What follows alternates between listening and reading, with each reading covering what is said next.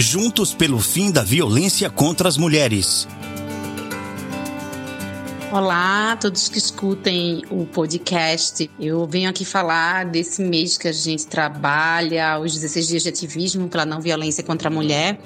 E para mim, eu acredito que ser ativista por uma vida melhor para as mulheres é falar sobre resiliência, falar sobre coragem para criar um mundo novo para a gente, é se indignar com situações que colocam nossas mulheres, meninas e adolescentes em situação de risco. É também não ser tolerante com aquelas pessoas que todo dia parece que saem de casa para dizer que nós podemos menos quando nós sempre podemos mais.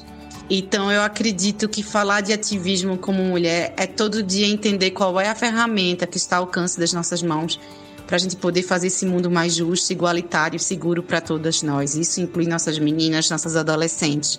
Também isso engloba nossos papéis como esposa, mãe, filha, irmã, sobrinha, neta, como é que a gente cuida uma das outras.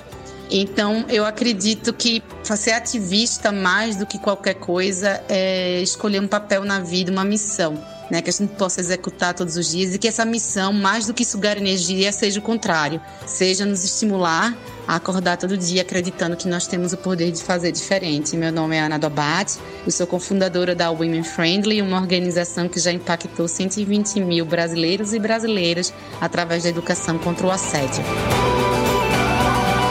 Instituto Maria da Penha, Grupo Virtus e Nabecast, juntos pelo fim da violência contra as mulheres.